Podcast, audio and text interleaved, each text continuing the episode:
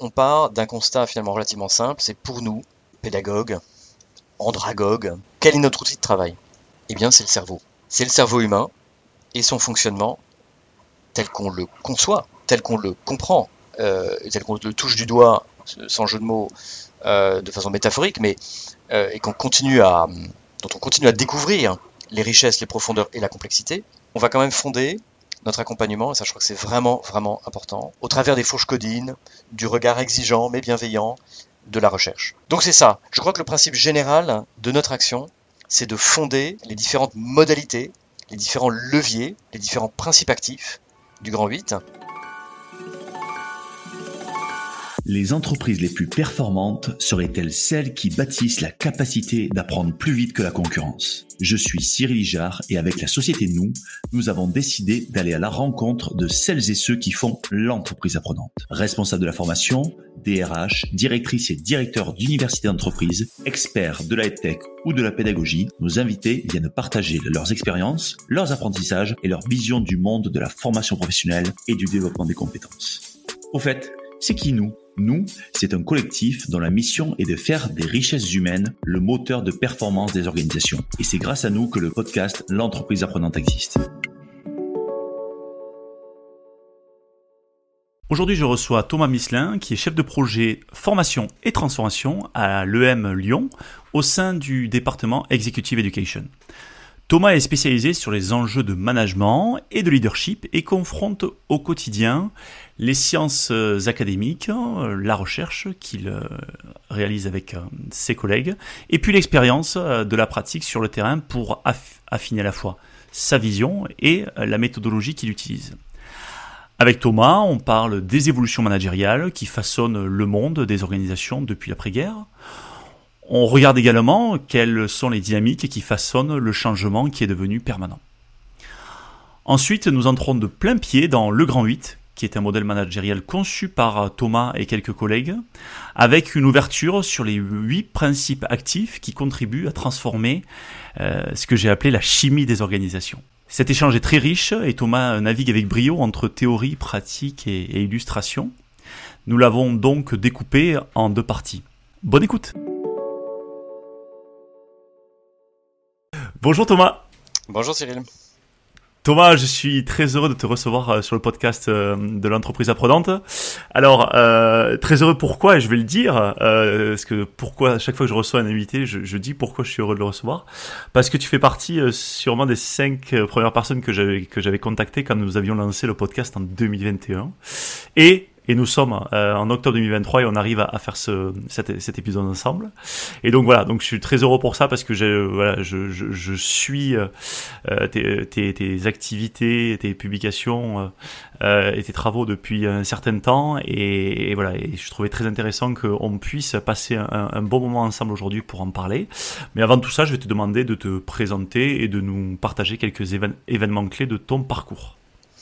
Écoute, merci beaucoup euh, Cyril de, m'accueillir dans ton, podcast. Euh, moi, je trouve c'est c'est formidable d'avoir euh, ce venue, comme on dit en anglais, quelque part, ce, véhicule de communication qui permet de diffuser, et cette fois-ci vraiment pour la construction, pour le partage entre pairs, entre gens passionnés par le sujet de, l'accompagnement de, des managers, des leaders et des entreprises.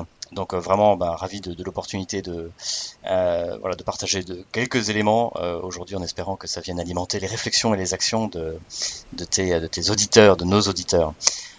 Quelques points clés peut-être, enfin rapidement, voilà, j'ai 49 ans, j'ai deux filles, j'ai une épouse, je suis de culture plutôt anglo-rhénane, ma mère est américaine, mon père est alsacien, et, euh, et, donc je, je, je, continue à œuvrer modestement au service de la culture française que je découvre année après année, et qui continue à voilà, qui recèle de nombreuses surprises et, euh, et qu'on continue à labourer avec avec grand plaisir au service de la, de la performance des, des entreprises, d'organisation, euh, performance collective. Voilà. Donc euh, moi j'ai commencé par un parcours de, de droit, ensuite j'ai terminé euh, euh, aux États-Unis les études, j'ai commencé à enseigner pendant trois ans. j'étais en Alaska où j'étais prof sur une sur une île donc c'est une expérience extrêmement marquante, bien sûr, transformative pour, pour moi. Je suis revenu vers, euh, vers 30 ans euh, en France et là maintenant ça fait euh, plus d'une quinzaine d'années que je travaille donc dans le contexte des, des grandes écoles de commerce. Euh, je suis passé, je fais 4 ans à HEC, je fais 3 ans en Neoma et là ça fait 10 ans où je suis chef de projet en executive education dans le département sur mesure. donc on accompagne les managers, les, les, entreprises dans leur développement sur la base de, de demandes dans le domaine stratégie, finance, supply chain, marketing, etc. Et puis maintenant depuis, depuis bien cinq ans, largement spécialisé dans le domaine de, du développement personnel, développement des équipes, du leadership, euh, de la capacité à, travailler en, mode collaboratif de façon efficace dans un monde, euh, bien sûr, qu'on ne décrit plus comme étant VUCA, mais qui, euh, se définit par le, changement permanent. Voilà. Ok, super, très intéressant. quand tu as présenté effectivement les, domaines d'expertise du département dans lequel tu travailles avec finalement les évolutions sociétales que vous êtes venu euh, adresser euh, avec, avec euh, les formations et accompagnements. comment tu, tu pourrais présenter un petit peu les différentes facettes de ton métier? Tu vois, c'est toujours compliqué de, de présenter son métier. Tu peux dire je suis prof, mais pas que. Mais, voilà, comment tu, comment, tu, comment tu le définis ou comment tu pourrais le définir? Écoute, je suis pas très bon pour les exercices de synthèse, mais je vais m'y risquer. Euh, je dirais en un mot celui de passeur ou passeuse. Hein. Probablement, je parlerai dans ce podcast en mode masculin. Ce sera donc le, mode générique. Ah, on est d'accord pour euh, les hommes et les femmes, bien sûr, qui œuvrent dans, ce domaine et dans d'autres activités. Passeur, pourquoi? Parce que euh, on est à la croisée des chemins de la recherche dans le domaine des sciences de gestion. On est à la croisée des chemins de la pratique, de la mise en œuvre dans les équipes, euh, dans, les entreprises, dans les organisations qui s'adaptent à un environnement. Et donc, ce, croisement entre connaissances, pratiques, expériences, euh, fait que c'est très fécond d'aller dans toutes les directions à la fois euh, parfois dans une posture peut-être plus de, euh, de, partage de, connaissances ou de travaux de recherche, notamment celles euh, qui mettent à mal un petit peu les croyances parfois limitantes que l'on peut trouver dans les organisations sur comment fonctionnent les êtres humains, ce, qui les motive, ce qui leur donne du sens, l'importance de tel ou tel levier, on va dire, dans la relation, qui est plus ou moins valorisé dans les organisations. Et puis à l'inverse, on va aussi énormément bien sûr apprendre des organisations parce qu'elles sont dans le dur, elles sont sur le terrain, et c'est d'ailleurs le terrain, de recherche euh, de la faculté, par exemple, hein, euh, puisque EM Lyon euh, Business School est une, institution de, de, recherche avec près de 150 professeurs, dont plus de la moitié sont internationaux, et qui travaillent sur tous les sujets euh, qu'on a évoqués, y compris la, la RSE, hein, qui est un sujet euh, de plus en plus majeur à, l'évidence, et mais sur les sujets de stratégie, supply, d'organisation, de prise de décision, de gestion des émotions, de gestion des conflits, etc. Voilà. Donc celui de passeur, d'être un peu en interface avec ces différents centres euh, de savoir, différents types de connaissances aussi, et le tout avec euh, surtout avec beaucoup d'humilité, parce qu'on en apprend tous les jours. Et c'est peut-être ce qui intéresse d'ailleurs euh, les profils comme le mien et moi-même, c'est le fait de, toujours avoir un terrain de jeu qui est en jachère, hein, qui est toujours à labourer, à creuser, à vérifier, puis être challengé. Pas toujours drôle, mais c'est très fécond. Ok, ouais, ouais, là, effectivement, je trouve l'image l'image assez, assez intéressante. Et, dans, dans la passe, c'est parfois on la donne et parfois on la reçoit. Hein. Moi, qui viens du, qui, qui d'un sport euh, balle qui, qui, qui, dont on parle beaucoup en ce moment. Voilà, la passe, parfois c'est nous qui en sommes l'origine et parfois on, la reçoit. Et donc, euh, euh, donc c'est ok. Donc on reçoit le travail des autres aussi, et, euh, où on, on, fait passer notre, on valorise exactement. on le diffuse, on le retravaille, on le bonifie, alors là, là, pour le coup, on est dans le domaine de, la pédagogie, c'est finalement l'accompagnement à l'appropriation, puis on va s'en parler. Hein, c'est le sujet exact, exactement, exactement. Alors effectivement, tu travailles depuis un certain nombre d'années sur, sur, sur, des sujets de développement managérial des organisations, avec, euh, avec euh, toujours, tu, tu, as dit, hein, une, une, une main, un pied, une partie de toi qui est toujours à l'intérieur des organisations, hein, dans, dans, dans, côté, euh, dans le côté pratique. Euh, tu as parlé de ce, cette notion de changement permanent euh, qui est à la fois un, un, constat unanime, mais à la fois qui est compliqué euh, pour les organisations et dirigeantes de se projeter, en se disant en fait une organisation c'est plutôt un bloc, une espèce de, de, monolithe qui normalement ne devrait pas bouger parce que quand je mets quelque chose sur le papier ça bouge pas, alors que finalement l'organisation euh, c'est un, c'est un organisme vivant, un organisme vivant il, bouge tout le temps. Quel regard portes-tu en fait euh, par rapport à ce changement de permanence sur les évolutions et les pratiques de management et de leadership en fait sur le pas de temps, tu le choisis, tu vois, ça peut être 5, 10, 15, 20 ans, mais voilà, quel, regard portes-tu sur toutes ces évolutions en termes de, de pratique?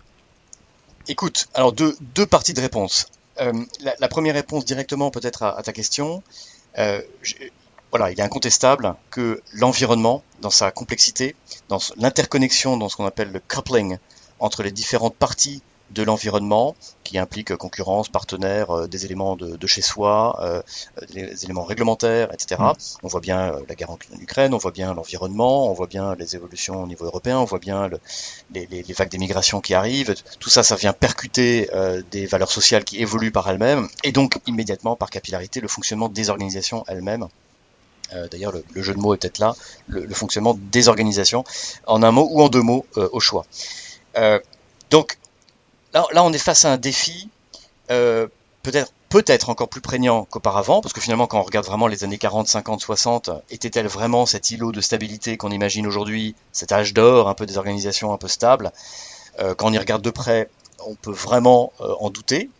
mais d'un point de vue business, hein, si on sort du domaine géopolitique, mais plutôt business, force est de constater que euh, le client euh, était plutôt foison et c'était plutôt le producteur qui était rare. En tout cas, dans, toute la période post-deuxième guerre mondiale, qui a hmm. vraiment structuré les schémas mentaux euh, du fonctionnement des organisations et des dirigeants de, l'époque. et on sait que la culture, bah, elle est là pour durer en fait. La culture, elle est là pour transmettre un certain nombre de valeurs, etc. Donc, donc les éléments forts du passé viennent nous indiquer un petit peu comment on fonctionne aujourd'hui. Et la question qu'on se pose, que tu soulèves implicitement, c'est est-ce que c'est adapté, est-ce que c'est pertinent, etc. Bon. Et donc, au sortir de la Deuxième Guerre mondiale, on a des structures qui euh, sont plutôt sur un terrain de jeu, en particulier les sociétés américaines, hein, mais pas seulement, plutôt euh, dans, dans, une perspective de développement de très forte croissance. Euh, la pénurie, c'est ce qui est à vendre, produits et services. Aujourd'hui, c'est l'inverse. C'est le client qui, qui, est la pénurie. C'est-à-dire qu'il n'y a pas assez de clients, il n'y a pas assez de.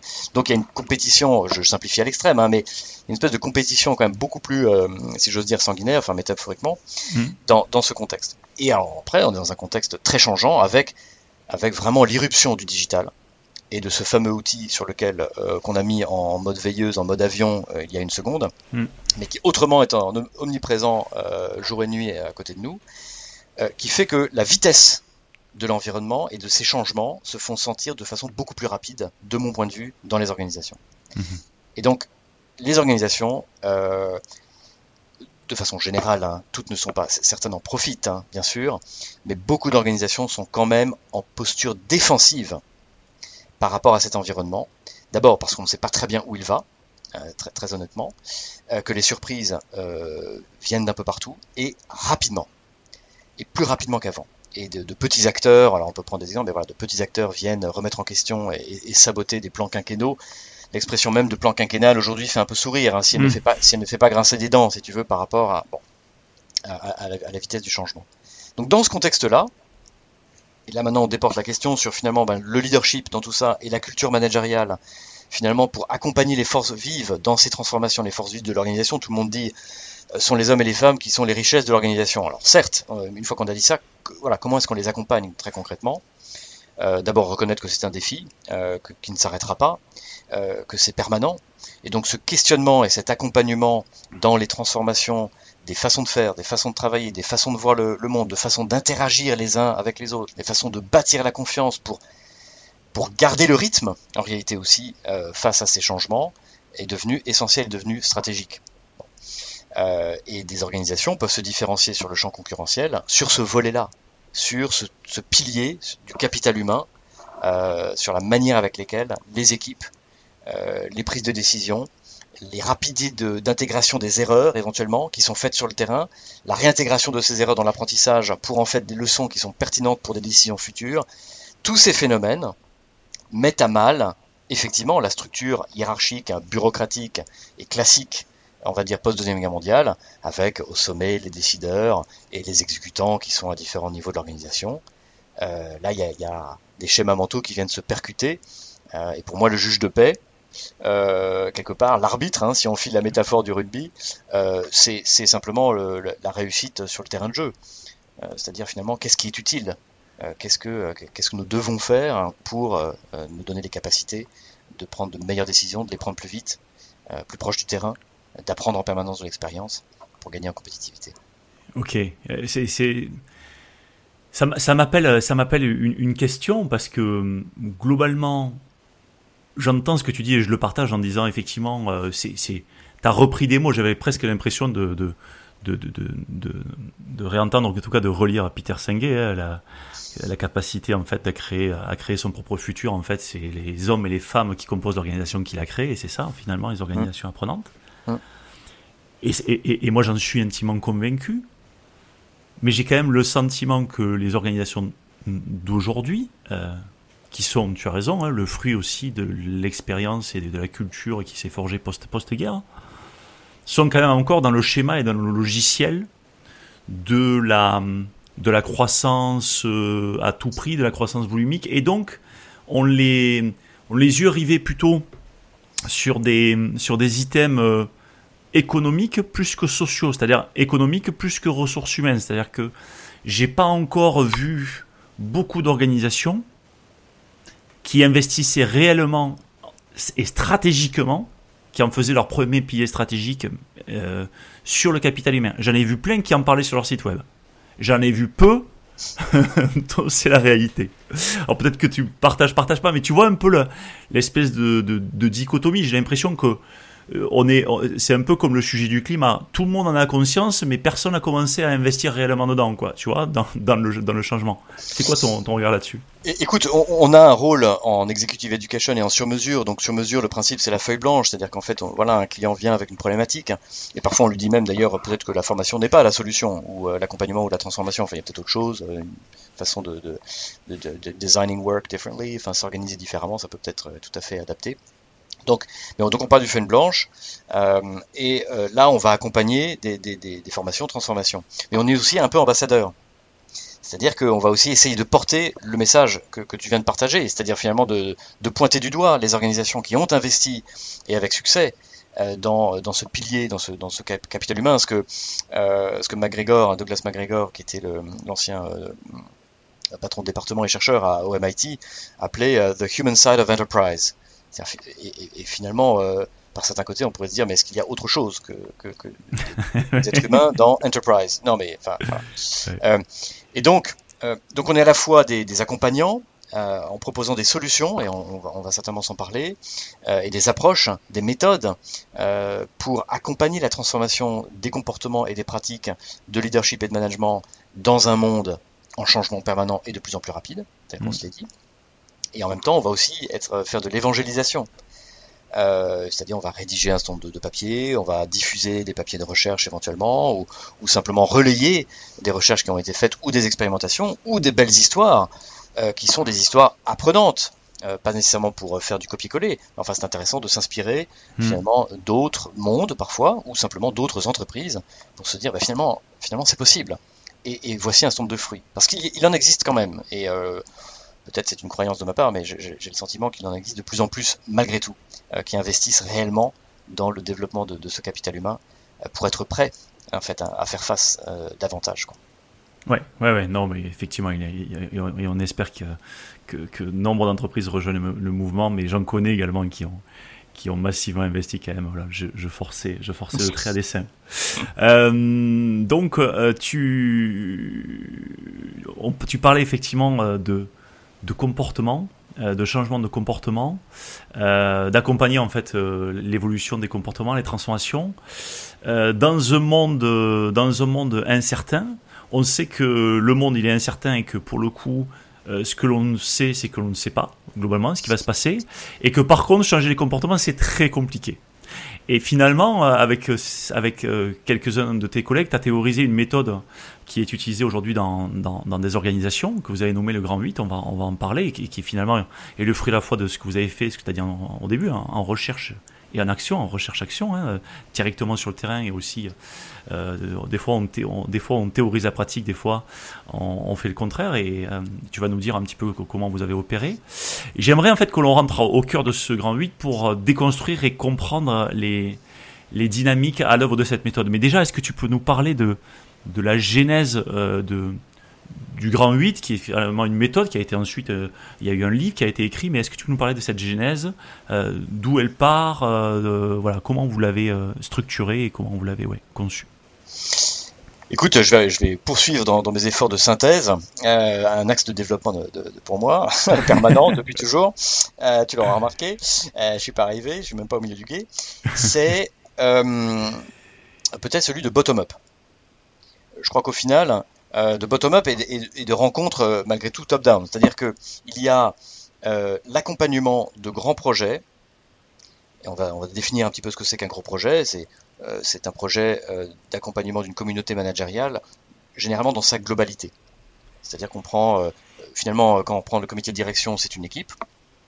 Quand on prend les niveaux N-1, N-2, etc., et les managers de proximité dans des agences, dans des unités, dans les départements, etc., ce sont aussi des managers d'équipe.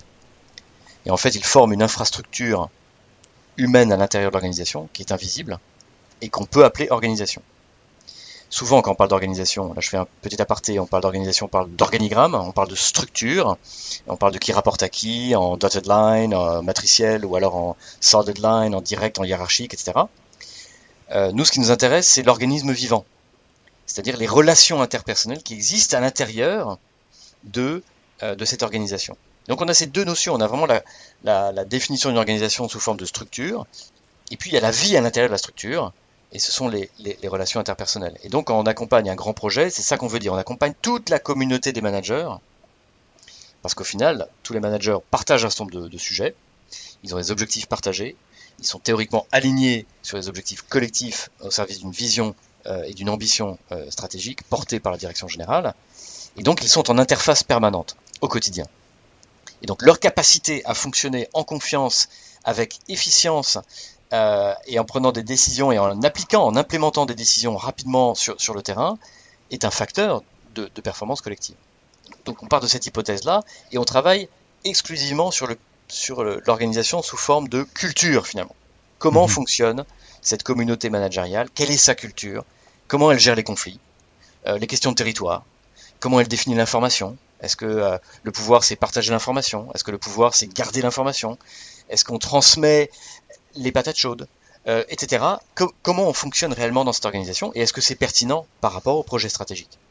Donc on est toujours d'ailleurs aligné avec l'ambition stratégique. C'est ça qui donne la, la raison d'être d'accompagner une transformation éventuelle, justement, de comportement. Tu l'as souligné, c'est quelque chose qui est un véritable défi, à la fois individuel et collectif, et donc il faut que le jeu en vaille la chandelle. Bah, le jeu qui vaut la chandelle dans une organisation, c'est de servir le projet stratégique et l'ambition portée par l'entreprise. Oui, Ok, alors ça m'appelle tout de suite quelque chose euh, d'intéressant, c'est que je suppose quand vous arrivez dans une organisation, c'est une commande euh, qui a été faite euh, par les, organes de gouvernance, CODIR, COMEX ou autre. Il y a le projet stratégique, donc globalement vous avez accès à ce projet stratégique, il est écrit, il est clair. Dans le projet stratégique, souvent, on a donc une vision, une ambition, euh, puis derrière quelques des, objectifs qui vont être qui vont être remplis, et puis euh, une impatience, parce que bien sûr, on a un projet stratégique, on prend euh, on prend des gens pour nous aider, on investit, donc donc il faut que ça aille vite. Sachant que le projet stratégique en lui-même est très ambitieux, donc il, il demande des changements qui ne sont pas des changements normalement mineurs, sinon on ne viendra pas vous voir. On va reparler du temps tout à l'heure. Mais euh, ma question, c'est à ce moment-là, quand vous commencez, vous avez le projet stratégique et vous commencez à aller finalement euh, prendre le pouls de ces, de ces relations, prendre le pouls finalement de cet organisme vivant qu'est est cette organisation, des liens, de tout ce que tu nous as dit sur comment, comment l'ownership, comment la responsabilité individuelle et collective se joue, comment se jouent les rapports de force et les rapports de pouvoir. Qu'est-ce que vous voyez? Parce que je suppose qu'il y a plein, il y a énormément de divergences entre ce qui est attendu au final et ce qui est vécu, enfin ce qui est attendu demain et ce qui est vécu aujourd'hui. Tu vois, c'est c'est quoi un petit peu les points d'étonnement que vous arrivez, euh, qui sont euh, que, vous relevez en fait sur euh, sur votre votre phase de de, ouais, de diagnostic? Alors écoute, c'est un, point, essentiel. Le, premier, euh, le premier point qui est important effectivement pour nous, c'est de se positionner finalement sur un, projet, euh, un projet stratégique, de s'aligner dessus. C'est ce qui donne voilà l'explication, la justification euh, de, de, de, de, ce qu'on va pouvoir demander ou en tout cas proposer l'expérience quelque part qu'on va pouvoir proposer de, de changements individuels et collectifs et qui va effectivement nécessiter du travail, des expérimentations, de mettre un genou à terre, de se relever, euh, d'apprendre, etc. Ce qui n'est pas toujours drôle. En plus dans le quotidien, euh, pendant les travaux, euh, la vente continue. Donc pendant qu'on est en train de se transformer, il faut continuer à animer les équipes, il faut continuer à déployer, à produire, euh, à gérer les, les, tensions, etc., etc., de, de manière ou d'une autre. Donc c'est quelque chose qui, qui, est délicat. Donc là, il faut qu'il y ait vraiment une étoile guide qui est le, le, le, plan stratégique posé par la direction générale, largement partagé, et, et on espère euh, auquel les, les, forces vives adhèrent Adhère. le plus possible. C'est quand même quelque part entre guillemets un des, un des, un des prérequis. Alors ensuite, euh, ce, qui, ce, qui, va être très intéressant, c'est de voir la manière avec laquelle chaque organisation va tirer les conséquences en termes de comportement attendu de son plan stratégique. Pour parler concrètement, euh, une ESN, par exemple, euh, très, en vue sur la place de Paris, euh, va décider, quelque part, va définir comme un objectif stratégique le fait de pouvoir avoir accès de manière profonde à des terreaux de recrutement, alors même que c'est une grande entreprise, euh, des terreaux de recrutement de, de, de, de, professionnels hautement qualifiés, qui sont rares, euh, et qui autrement pourraient être intéressés d'être plutôt dans des petites boutiques, euh, voire de monter leur, leur propre boîte, d'être dans des startups, etc. Et donc, on a une forme de, pas de mastodonte, mais enfin, on a une organisation qui s'est structurée dans le temps, qui s'est hiérarchisée, qui s'est bureaucratisée, et c'est pas péjoratif, hein, elle est en capacité mmh. de déployer de très grands projets, ce que les startups ne peuvent pas faire. Donc, enfin, je veux dire, c'est pas ça peut être très intéressant de se, de se bureaucratiser, sauf que on a du mal à attirer les talents. Et donc ça c'est un problème parce que pour une ESN, en fait, qu'est-ce qu'on vend? On vend principalement des cerveaux en réalité. Mm. Et donc, euh, si on a du mal à attirer et à garder des cerveaux de qualité, euh, eh bien, on va être en difficulté hein, pour délivrer la valeur qu'on promet aux clients. Le levier de la culture organisationnelle, de la culture managériale, de la culture de leadership a été perçu comme étant un moyen de créer un environnement qui serait davantage attractif pour ces profils, qui pourraient du coup à la fois trouver un environnement managérial dans lequel ils vont pouvoir exprimer leur personnalité, leurs différences, leur ingéniosité, être créatifs, euh, travailler en horizontal, etc.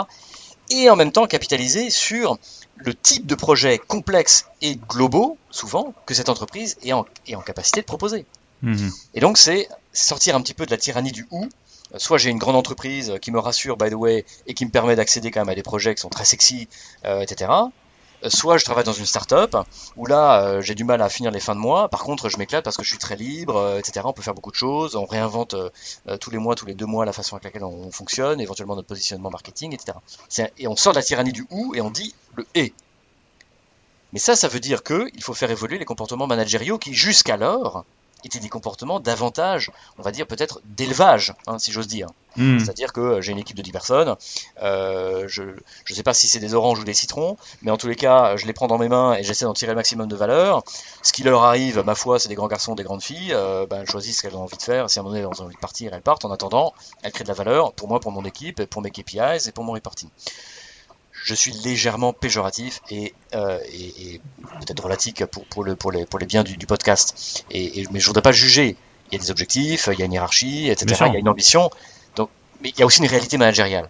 Mmh. Et donc, cette réalité managériale, il faut qu'elle évolue au service de l'ambition stratégique qui est de faire de la culture managériale de cette entreprise un atout, une attractivité euh, vis-à-vis -vis à la fois des talents qui sont déjà dans l'organisation et des futurs talents à l'extérieur. Et donc, c'est, euh, pour répondre à ta question, parce que je crois que je l'ai interprété de la bonne façon, si je n'ai pas, pas perdu mmh, le fil. C'est ça. Mais c'est, c'est l'organisation qui va euh, déterminer. Alors, parfois, on va pouvoir l'aider, potentiellement, à, à, identifier quels sont finalement euh, les comportements, les façons de faire, les modes de travail euh, et les éléments de mindset et de culture partagés qui vont être au service de sa stratégie. Mmh. Souvent, ce travail a été fait en partie ou largement par l'organisation, et c'est tant mieux parce que du coup c'est son sa production et nous on arrive avec humilité sur une partie qui est difficile, c'est le comment. Mmh. Une fois qu'on a posé le pourquoi et le quoi, euh, vient la question du comment. Et le grand 8 est une forme de méthodologie, on va le voir, qui propose des aventures pédagogiques immersives qui répondent le mieux possible, en tout cas c'est notre ambition à nous, là pour le coup, à euh, ce défi du comment. Okay. Comment faire bouger les lignes Comment faire bouger les comportements Comment les ancrer dans la durée comment les accompagner suffisamment longtemps pour que dans la transformation, les individus commencent à voir par eux-mêmes les bénéfices, l'intérêt pour eux-mêmes et leurs équipes de cette transformation. Et ça, ça met du temps, ça ne se fait pas du jour au lendemain. Mhm. Donc il faut être solide, il faut tenir dans la durée. Et donc cette méthodologie ben, soutient, accompagne, propose, stimule, récompense, valorise et crée les conditions d'une transformation euh, la plus pérenne et la plus profonde et la plus sincère finalement possible au service de, de l'effet final recherché. Ok. On, va, on va effectivement arriver à ce, à, cette, à ce grand 8 euh, sur ce sujet de, de, transformation. Et tu as parlé de transformation profonde, euh, voilà, pérenne et profonde. Je pense que ça c'est important. On mesure, hein, et tu, l'as dit, voilà, on a beaucoup d'humilité. On mesure combien il est difficile aujourd'hui de mettre en œuvre ben, des transformations dans les organisations. Que, quelles sont finalement les dynamiques les principales dynamiques qui façonnent le, changement, tu vois, parce que tu as commencé à parler du comment, quelles sont euh, euh, ces, principales dynamiques qui vont façonner le changement? Là, quand tu parles de changement, Cyril, c'est l'accompagnement en fait à la transformation des. Eh, exactement. Exactement. Ok. Ok.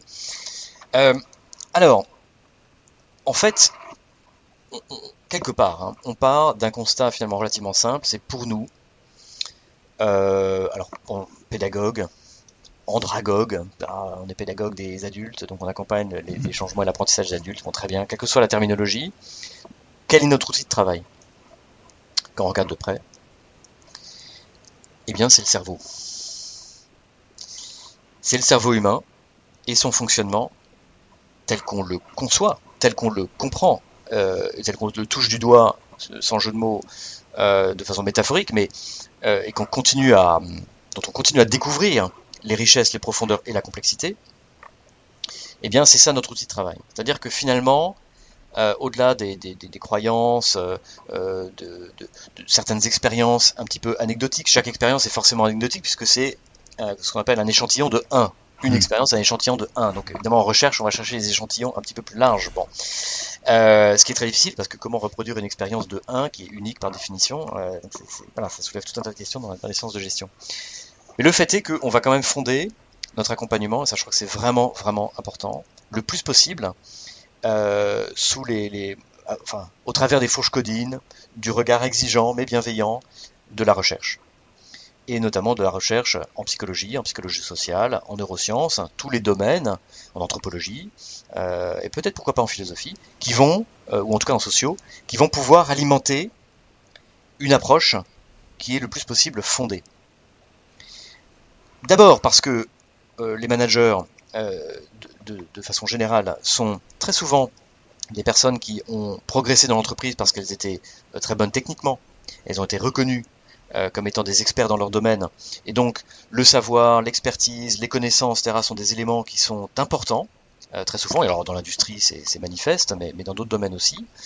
Et donc, il est important de, voilà, de, venir quelque part avec des éléments solides potentiellement démontrables, ou en tout cas qui pointent. On a des convictions. Peut-être que demain elles seront challengées, mais en tout cas aujourd'hui on a des convictions et elles sont assez largement fondées. Donc si on les remet en question, euh, il va falloir nous, le démontrer. Pour prendre un exemple très concret, c'est la motivation des individus. C'est quoi la motivation des individus? Motivation, le, mouvement, la mise en mouvement, euh, sont les émotions d'ailleurs. Hein, et mmh. motion, motion, alors c'est les émotions qui mettent en mouvement, très bien. Euh, quels sont les leviers de motivation? La recherche a beaucoup à dire sur ce sujet. Donc typiquement, nous, on va s'inspirer de ce que la recherche a à nous dire sur ce sujet de la motivation pour proposer une expérience de transformation qui va aller chercher la motivation. On va pas mettre les, gens en prison euh, en leur disant il faut que tu transformes parce que sinon euh, c'est pampant, etc.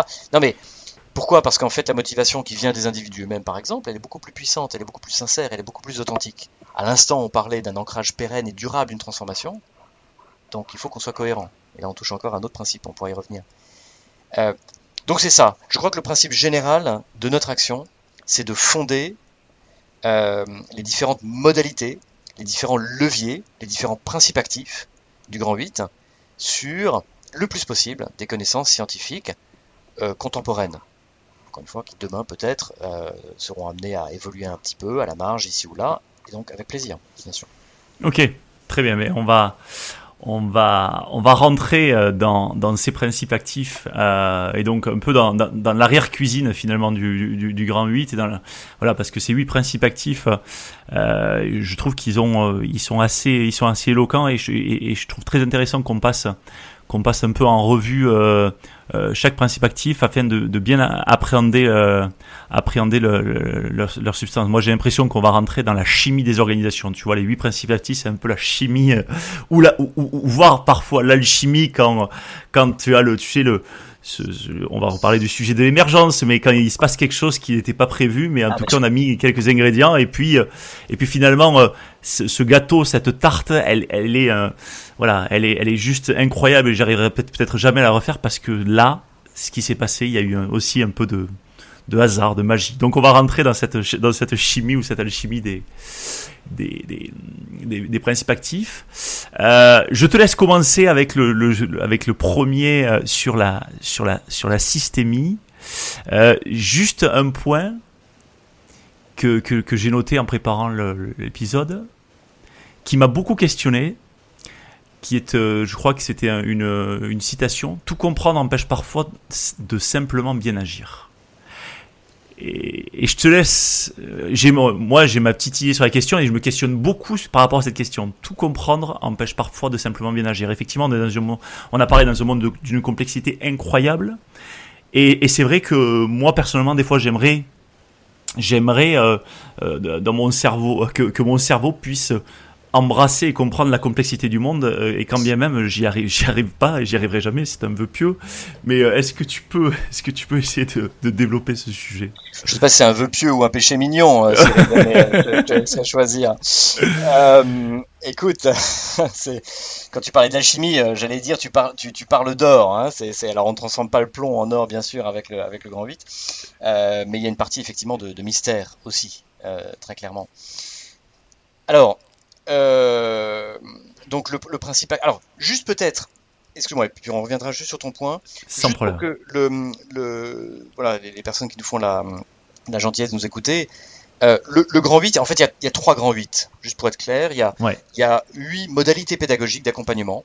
Donc on, va trouver une convention de lancement, on va trouver euh, des, des, sessions d'accompagnement et de formation, on va trouver de la mise en pratique, on va trouver des groupes de pairs, on va chercher des ressources, on va être challengé, on va trouver un carnet de bord qui va accompagner la réflexivité individuelle tout au long du parcours, on va trouver un projet individuel ou collectif qui va donner, qui va connecter sa transformation de posture managériale ou de leadership avec les activités business de l'équipe euh, ou des projets que je pilote. Et on va trouver une convention d'envol qui n'est pas une convention de clôture, mais qui vient simplement euh, terminer ce chapitre de développement et ouvrir un nouveau chapitre de transformation. Parce que le jour où on, arrête de développer son leadership ou ses capacités managériales, c'est la définition de vieillir et d'être vieux, on arrête de s'adapter à son environnement. Et donc on se décale, on se déconnecte progressivement de son environnement. Donc ça, c'est les, huit modalités pédagogiques. On a huit leviers de coopération avec le partenaire. Donc on va avoir un copil qui va impliquer des DRH, qui va impliquer des patrons d'entité, des patrons d'entité, des responsables de département, des participants, qui vont prendre les décisions, analyser, suivre, marquer au maillot l'ensemble de cette expérience de transformation, qui euh, propose toujours des surprises. On est dans l'humain, tout n'est pas scriptable, et tant mieux. Hein, c'est aussi le, sel de cette activité, euh, où en réalité, en accompagnement d'un organisme vivant, eh ben, on va apprendre un certain nombre de choses et on va, euh, on va euh, faire face à des surprises. Et donc, il faut les, il faut les, résoudre, les accompagner en collectif. On a une équipe projet.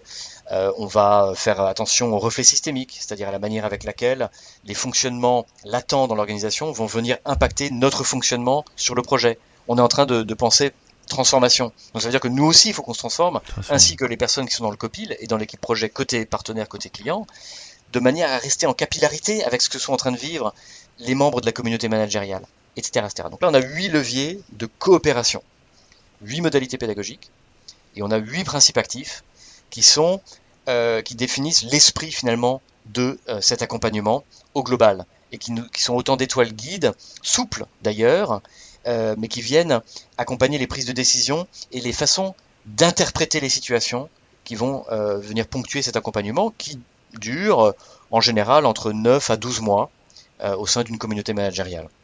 Voilà. Et si on a un tuilage, hein, c'est-à-dire si par exemple on a l'accompagnement du comité de direction et puis l'accompagnement du top 100, du top 80 par exemple, les six premiers mois, puis après il y a un tuilage avec le lancement de toute la, communauté managériale qui suit. Euh, donc là on peut avoir euh, un séquencement qui est un peu plus long et avoir un projet global qui dure un an et demi, voire parfois deux ans. Alors, euh, sur la question de la systémie, mais Cyril, tu m'avais posé une autre question juste avant, enfin ou juste après. Qui portait sur Juste avant, mais tu as commencé à répondre sur la partie euh, sur les dynamiques du changement, sur lesquelles tu as, tu as, tu as, tu as quand même répondu. Et ensuite, non, c'était directement sur les principes actifs et j'avais enchaîné, j'avais enchaîné sur la systémie, donc avec avec cette et je, je reprends la citation, je reprends la citation qui m'a qui m'a questionné. Tout, tout comprendre empêche parfois de simplement bien agir. Oui. Voilà. Ben, si tu veux, euh, alors, principe actif de Systémie, c'est de dire que finalement, euh, la communauté managériale, euh, comment dire, l'appartenance à une communauté managériale, c'est être, c'est manager des équipes, c'est accompagner des hommes et des femmes dans l'accomplissement d'une mission partagée, donc être en interdépendance. certains pourraient dire c'est, c'est aimer ces personnes, les développer, les accompagner, faciliter euh, finalement leur, euh, leur activité au service euh, d'un objectif qui, est partagé. Et donc, tous les managers d'une organisation sont connectés les uns avec les autres. Il y a des managers de managers, il y a des, dirigeants d'entreprise, mais qui, va être, qui vont être tout en haut dans le comité de direction, mais qui sont, qui, ont, qui partagent aussi des problématiques de, management, de prise de décision, de gestion de tension, de non-dit, d'implicite, parfois de concurrence à l'intérieur de l'organisation, mais ils partagent énormément de choses, qu'ils soient un comité de direction ou animer une équipe terrain dans une agence bancaire, par exemple. Euh, et donc, le principe de systémie montre que tous ces, maillons dans l'organisation sont connectés et que par conséquent, de considérer l'organisation euh, d'un point de vue mécaniste c'est-à-dire de découper les différents niveaux hiérarchiques en disant voilà, on a d'un côté les managers de proximité. Donc euh, voilà, ce sont des managers juniors, donc on va considérer qu'on va prendre, on va découper cette portion de l'organisme vivant. Si on, si, on, si on se risquait à faire une comparaison biologique avec le corps humain, on dirait bah, je vais prendre la jambe, je vais la séparer, je vais l'emmener faire un team building au vert, très sympa, euh, dans la forêt de Fontainebleau, et puis après je vais remettre la jambe sur le corps, et ça va très bien fonctionner. Ah, le principe actif de systémie est de dire attention, dans un organisme vivant, tout est interconnecté. Il y a des choses qu'on voit, il y a des choses qu'on ne voit pas. Et on les découvre quand on les voit pas et qu'on a fait une bêtise, en général. Et c'est là où euh, la citation Tout comprendre empêche parfois de simplement euh, bien agir, c'est de se dire que, alors la version anglaise c'est euh, paralysis by analysis. C'est-à-dire, à force de vouloir essayer de réduire et de, de, de, réduire de façon mécaniste, encore une fois, le réel, et notamment le réel organique que représente un organisme humain, un collectif humain, à euh, des actions de chaque portion sur chaque autre, comme dans une petite chaîne, par exemple, de montage, hein, si on prend cette image bien connue euh, des, du, Fordisme, mm. par exemple, dans les années 30, eh bien, on va, se, on va se trouver face à une réalité qui est irréductible, qui est qu'en fait, on ne comprend pas tout. Et on n'arrivera jamais à tout comprendre. Et quand on aura compris ce qui est au fond du fond, ce qu'on aura compris au début aura changé, mais plusieurs fois, pas qu'une fois. Et on mhm. n'aura pas vu les ramifications que ce changement aura sur la compréhension qu'on vient d'avoir sur le fond du sujet. Bref, tout ça pour dire que la complexité invite à une forme d'humilité épistémique, c'est-à-dire je ne sais pas tout, et est-ce que c'est vraiment le sujet hmm. Est-ce que l'enjeu n'est pas plutôt euh, de comprendre qu'il y a des interconnexions entre euh, les, les, les, portions, euh, alors là on parle même de l'organisation, hein, on parle de, de, différentes activités de l'organisation en lien avec l'environnement ou des différentes parties de l'organisme humain que, et collectif que représente une communauté managériale ou de leaders, et que plutôt que d'essayer de la découper de façon mécaniste, je vais partir de certains principes euh, qui, sont, qui sont vérifiés, qui sont fondés, qui sont utiles, et je vais agir. Et je vais me laisser de la marge de manœuvre pour que le réel me renvoie un certain de signaux qu'on appelle feedback, et je vais apprendre de ces signaux et je vais ajuster le tir dans l'action. Voilà. C'est, un peu ça que ce principe de systémie qui, un, met la lumière sur le fait que les choses sont interconnectées. En clair, je développe un manager avec son équipe et je ne développe pas le manager qui, ou la manager qui est au-dessus de lui. Euh, bah, en fait, je me tire une balle dans le pied. C'est-à-dire que je, viens de couper 80% de l'impact potentiel de l'accompagnement à la transformation. Mhm, mhm. Pourquoi? Parce qu'en période de changement en particulier, quels sont les réflexes humains? C'est du comportement. Si on regarde une troupe de singes, par exemple, face à un changement, on va voir les mêmes comportements. Eh bien, en période de, changement, d'incertitude, d'ambiguïté, quel est le réflexe? C'est regarder où est le chef et ce qu'il mhm. fait. Et comment il se comporte? Et à qui il parle? Et comment, il, comment il prend les décisions? Et quel type de décision il prend? Donc, si ce chef n'est pas impliqué dans un processus lui-même de transformation individuelle et collective aligné avec la transformation qui est en train de se vivre sur le terrain, on, est en train de déconnecter des portions très importantes de l'organisation et donc euh, de dissiper euh, la puissance de l'action. Ok, ouais, c'est assez clair effectivement avec la, avec le lien soit avec la jambe, soit avec euh, avec la, tribu du singe sur la sur la partie sur la partie systémie. Euh, est-ce que ça veut dire euh, que dans, cette, euh, dans ce principe actif de systémie, il faut que j'ai l'humilité de, de, ne pas... Il faut que j'ai l'humilité finalement d'essayer de, de, comprendre et de vivre et de ressentir finalement le système. tu vois, j'ai dit comprendre, vivre, ressentir. globalement, quand on est dans une vision managériale ou gouvernance classique, on est plutôt là-haut, quoi. Hein on est plutôt dans, la tête, dans le rationnel, dans, l'analytique, alors que là, j'ai l'impression qu'on est une approche, euh, d'une approche tête-cœur-corps. Là, on est plutôt dans le corps et dans, et dans le cœur. Euh, c'est un gros challenge quand même, et notamment pour les, j'ai presque envie de dire déjà pour la, gouvernance de l'entreprise, de, de faire, euh, comment dire, pas de faire table rase, mais de se dire, il faut si moi si si, si, je veux euh, enfin soit le changement que tu veux être dans le monde quoi. Si je veux finalement faire accoucher ce projet stratégique on doit évoluer et moi-même je dois être le, le premier euh, le premier ambassadeur de ça. Euh, il va falloir que j'ai plus d'humilité que je que je comprenne que je ne vais pas tout comprendre et que j'essaye que je me plante et que ça se voit et que ça fasse du bien à beaucoup de monde euh, là, euh, là, tu, vois ce que je veux dire La liste des courses pour un dirigeant, elle commence à être lourde. Ça se passe comment dans les faits? Alors là, je vais faire comme, comme aux États-Unis, je vais dire, euh, Cyril, I take the Fifth Amendment. c'est le, droit de rester silencieux pour ne pas m'incriminer. donc I'll take the fifth. Alors plus sérieusement, non mais tu mets, tu mets le doigt sur un sujet essentiel, et je pense que c'est vraiment important de, de, de, ne pas se, de pas se fourvoyer. C'est un défi. Un principe actif est un principe qui, euh, qui encourage à, garder en tête cette interconnexion à l'intérieur de l'organisme vivant. Et donc de souligner l'importance de l'exemplarité, non pas de la perfection, hein, mais d'exemplarité. C'est que je, fais ce que je dis, je dis ce que je fais, sur certains comportements stratégiques absolument clés. Euh, voilà, c'est par exemple, on dit le droit à l'erreur, il y a un collaborateur qui fait une bêtise, de bonne foi, euh, et je le flingue. Bon, voilà, donc là on est dans le contraire de l'exemplarité, et, mais c'est pas facile, ça implique effectivement, comme tu le dis, du changement aussi pour la direction générale, etc. Or, on le sait bien, le pouvoir a une influence sur le cerveau. Hmm.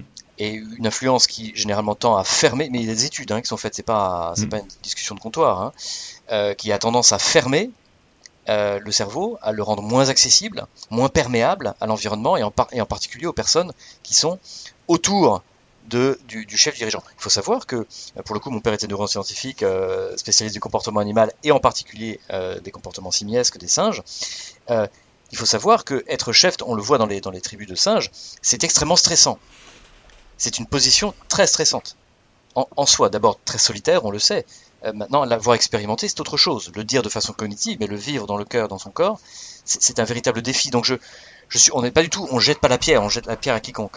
Cela étant, tu mets le doigt sur un point qui est clé, c'est à la fois l'importance du role modeling, comme on dit, du caractère modélisant quelque part des chefs, bien sûr, parce que ce sont eux qui sont les plus regardés en particulier en période de changement. Or là, on propose un gros changement, c'est-à-dire que les gens euh, fassent un travail sur eux, d'introspection, sur non, euh, mais j'arrête de parler 90% du temps en réunion et je parle 20%. Ou bah ça, c'est un très très très gros changement, quoi. Mais, ça dépend ce qu'on veut. Est-ce qu'on veut de l'intelligence collective? Est-ce qu'on veut de la puissance? Ou on veut juste du pouvoir? Enfin, mais maintenant, on demande aux collaborateurs, enfin aux managers, des vrais changements. Donc ils vont regarder au-dessus d'eux, ils vont dire, euh, ok, peut-être, mais je regarde autour de moi. Ah, je vois que mes managers, sont vachement alignés. D'ailleurs, les réunions, elles sont différentes, quoi. Ok, et je vois que c'est génial. J'ai une super expérience de réunion. Ah, mais j'ai envie de partager ça avec mes collaborateurs. Et là, on est dans la systémie. Hmm.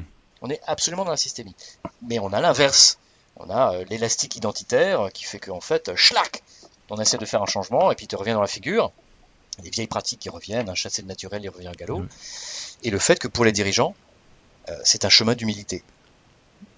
Euh, J'ai pas envie de dire que c'est un chemin de croix, euh, mais parfois ça y ressemble.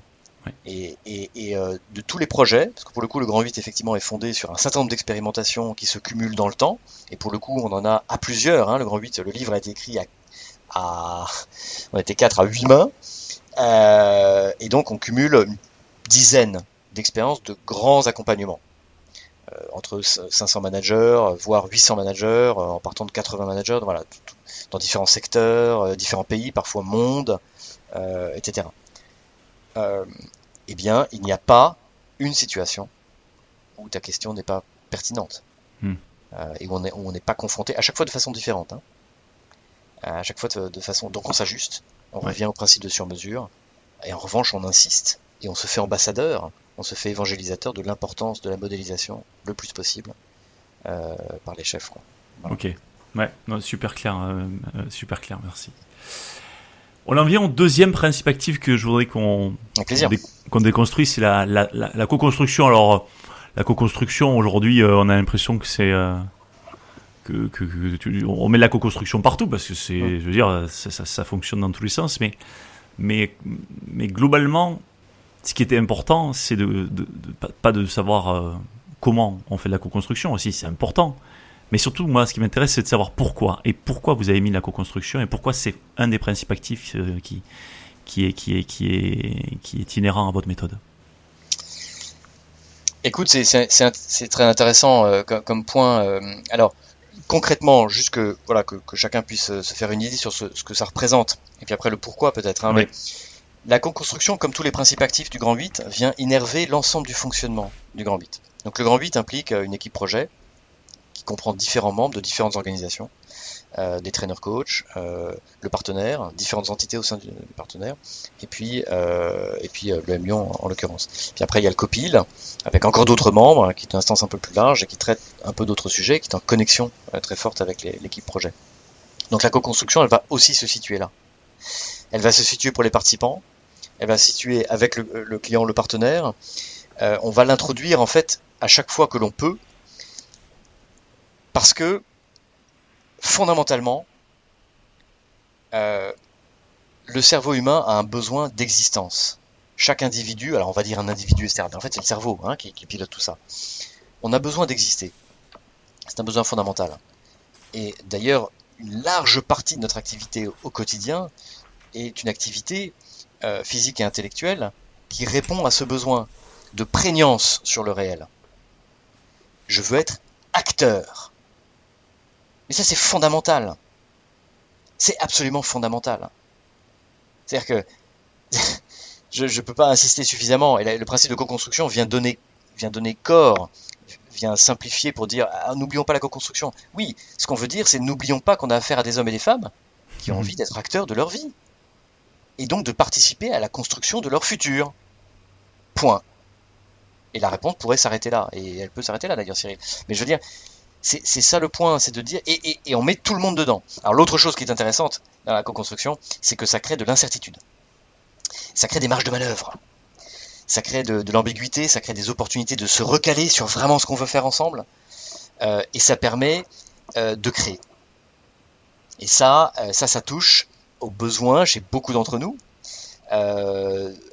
J'ai envie de dire, c'est réparti de façon un peu différente selon les individus, mais être acteur, c'est être un peu être artiste, c'est un peu être créateur. Et la co-construction, qu'il s'agisse d'un projet, qu'il s'agisse d'accompagner ce projet-là, et je vais donner un exemple très concret dans une seconde pour vraiment toucher du doigt ce que ça veut dire, eh bien, ça démontre que l'accompagnement, cette aventure pédagogique immersive, elle est vivante. Parce que au premier jour, eh bien, ce qui se passe trois mois plus tard, ce n'était pas prévu, ce n'était pas scripté, ce n'était pas, il n'y avait pas un, master puppeteer qui avait pensé pour les autres. Non, c'est les acteurs eux-mêmes qui pensent par eux-mêmes que pour le bien de leur transformation individuelle et collective, au service de la vision stratégique, il faut créer quelque chose de nouveau.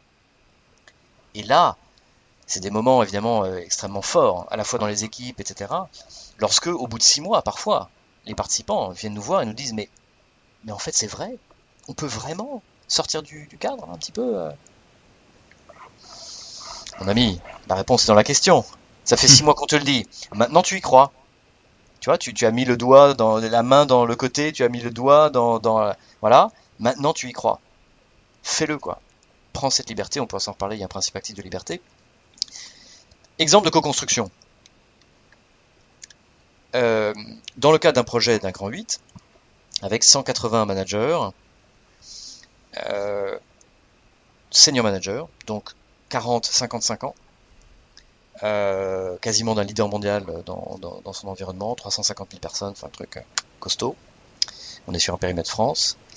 il y a, comment dire, un enjeu d'embarquement vraiment du, du, leadership au top management. Ça fait plusieurs années qu'on accompagne très grande satisfaction, impact visible, etc. Mais défi de modélisation, on s'en parlait à l'instant. Mhm. Eh bien, le copil a fait émerger, a fait émerger cette problématique. On en a discuté. On a discuté. Pas, forcément déjà évident. On a passé, je veux dire, euh, une heure et demie à faire de la co-construction.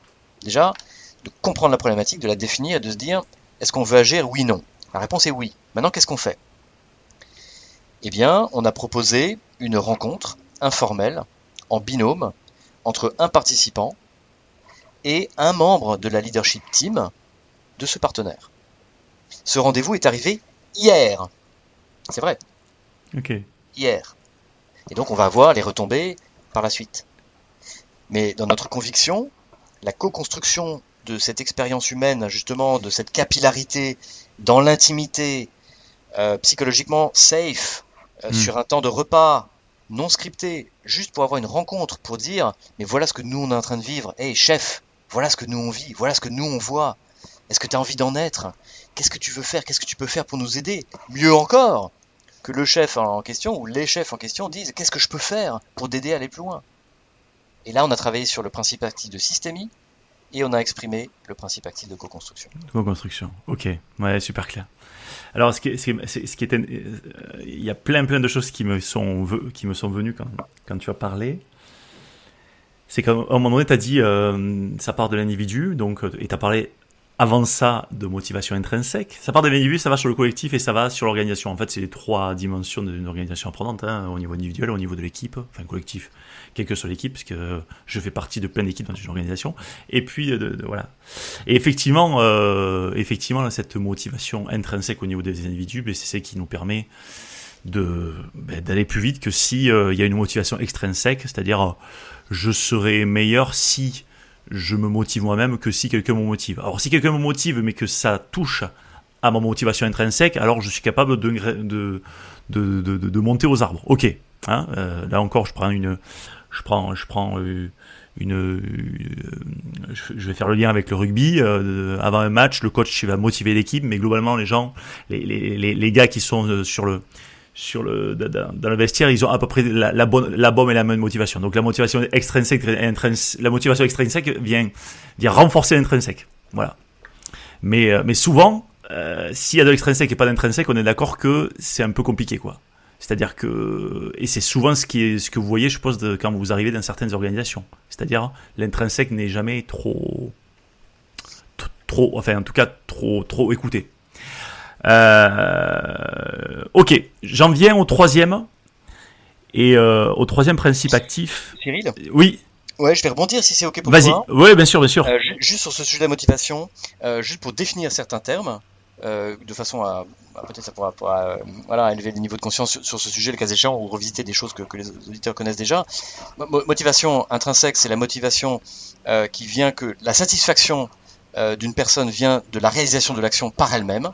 Mm. Et la motivation extrinsèque, c'est la motivation à réaliser l'action euh, vient d'une source extérieure, qui peut être une source positive, on va dire une récompense, euh, qui peut être une source moins plaisante, hein, qui peut être la peur, euh, par exemple, etc.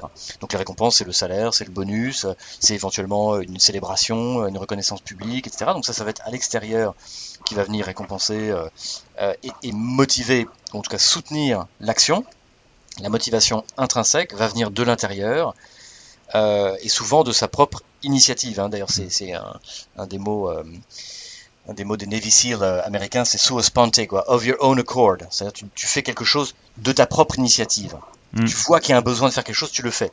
Et elle repose sur trois éléments euh, au niveau scientifique. Il y a un modèle, une théorie hein, vraiment de, de- de la motivation intrinsèque qui repose sur l'autonomie dans l'action, le comment. Ne me dis pas le comment faire.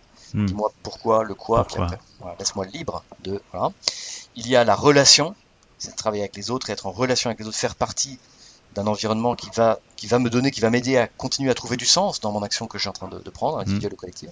Et puis il y a la, la- la compétence, la capacité à agir. Je sais ce que je fais. Si je sais pas ce que je fais, c'est plutôt stressant d'ailleurs de devoir agir en autonomie, Mm. etc. Donc ces trois piliers, mais notamment l'autonomie, est un des leviers, euh, et la relation, sont des leviers managériaux qui sont largement méconnus, sous-exploités, entre guillemets, par les managers, euh, par les leaders d'organisation, alors même effectivement qu'ils recèlent beaucoup d'énergie, qu'ils réveillent beaucoup d'énergie. Euh, on, revient hein, sur notre comparaison entre est-ce que le manager il vient euh, asseoir son pouvoir et demander aux autres de faire ce qu'il a envie qu'on fasse, ou développer de la puissance, qui parfois vont le dépasser en libérant les énergies. Très différent. Donc soit je canalise et je mets sous mes ordres, soit je libère dans une certaine partie, une certaine mesure, les énergies. Euh, et là, je déploie, euh, je déploie de la puissance et de l'impact euh, de mon équipe, de mon environnement. Ok.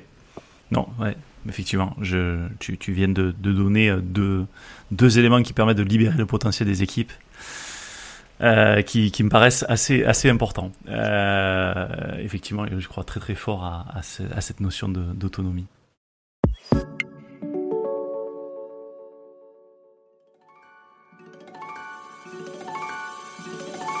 Attendez, attendez, ne partez pas si vite. Vous avez aimé cet épisode? Dites-nous-le en laissant un commentaire, en le partageant auprès de vos collègues ou sur les réseaux sociaux et en laissant 5 étoiles sur Apple Podcast. Cela nous aide vraiment à faire connaître le podcast et nous motive à produire de nouveaux épisodes. L'entreprise apprenante vous a été présentée par nous. Nous est une entreprise dont la mission est de faire des richesses humaines le moteur de performance des organisations. Retrouvez-nous sur nous.co, n o o u s.co. À très bientôt sur l'entreprise apprenante.